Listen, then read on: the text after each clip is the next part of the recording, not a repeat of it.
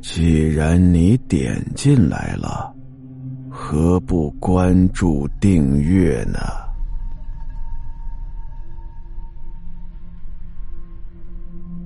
糖果屋。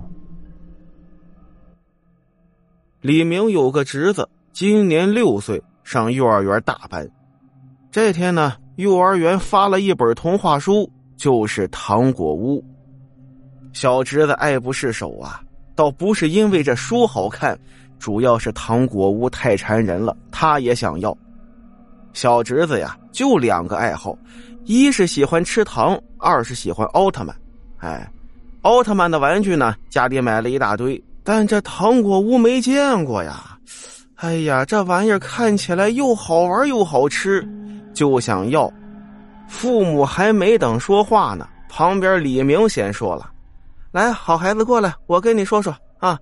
首先呢，没有糖果屋，这童话里啊，那都是骗人的。其次呀，世界上没有奥特曼，那都是假的。说完之后啊，这孩子哇就哭了，一句话呀，打碎了孩子两个幻想。行了，这下哭是止不住了。没办法呀，李明只好在手机上搜，看看有没有卖这种糖果屋的。你还别说，搜来搜去啊，就在离他们家不远的一个商场里头，还真有卖的。没辙呀，李明自己惹的祸，他得自己尝啊，就带着小侄子到那个商场里头去买糖果屋去了。按照在网上搜到的介绍，李明带着侄子在商场里头找到了这家店。进店之后啊，小侄子欣喜若狂，这儿看看那儿瞅瞅，看看这个也好，看看那个也好，都想要。小孩子不做选择题了，小孩子他都想要啊。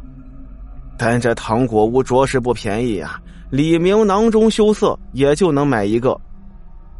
等侄子挑完之后呢，带着侄子进了电梯，摁了个负三层，准备到地下停车场开车回家。结果呀，这电梯门刚一关上，突然间猛烈的晃了一下，没往下下多少就停了，然后灯光瞬间就熄灭了。侄子一把抓住李明的手，说：“这怎怎么了？”李明掏出手机，呃，可能是故障了吧。突然之间，侄子惊叫一声：“叔叔，地上黏黏的！”李明打开手机的手电筒，高举着手机到处看了看，然后看到了李明这辈子都无法理解的景象：整个电梯里头都变成了仿佛是粘土的材质，不管是面板还是扶手，包括地面和周围的墙壁，都像是粘土似的。李明不敢置信的伸手摸了一下，顿时传来了黏腻的触感。仔细闻了闻，发现周围充满了甜腻的味道，就像是糖果一样。李明搞不清楚怎么回事啊，但是他知道必须要赶紧离开这儿。李明把手机呢就放在衬衫的口袋里，借着手机的灯光。来到电梯门的位置，双手扒住门缝，然后使劲的一扳，这手啊一下子就陷入了黏黏软软的那种感觉里头。电梯的门呐，不是往两边划开的，而就像是破烂的木头门一样，一下子被李明给撕开了。幸运的是啊，外面不是墙，这电梯呀，它不是停在两层楼的中间。也不知道当时是停在几层了。李明一看，赶紧拉着侄子的手走，快走。出了电梯呀，一股强烈的甜腻的味道冲进了李明的鼻子里，映入眼帘的是灯光。李明和侄子走出电梯，这外头啊，就跟一般的商场一样，灯火通明的，看起来一如往常。但是紧接着，李明就发现了异样。首先是脚底下的触感非常奇怪，非常柔软，弹性十足，而又黏糊糊的。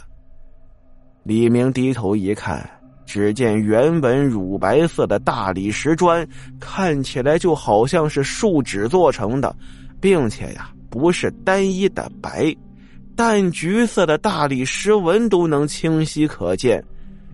如果这是个艺术品的话，李明一定会称赞其做工精美、栩栩如生。紧接着，李明抬起了头。侄子呢？同时小小的惊呼了一声，抓住了李明的手，往李明的身边靠近。放眼望去，视线所及的一切，全都变成糖果做的了。在李明的面前，原本是卖烟酒的柜台，烟酒包括展示柜，都变成糖果做的了。旁边卖手表的柜台里头，手表也都是糖果做的，而且款式多样，跟真的一样。再看旁边，也都是变成糖果做的了。比方说卖巧克力的，啊，那本来就是糖果嘛。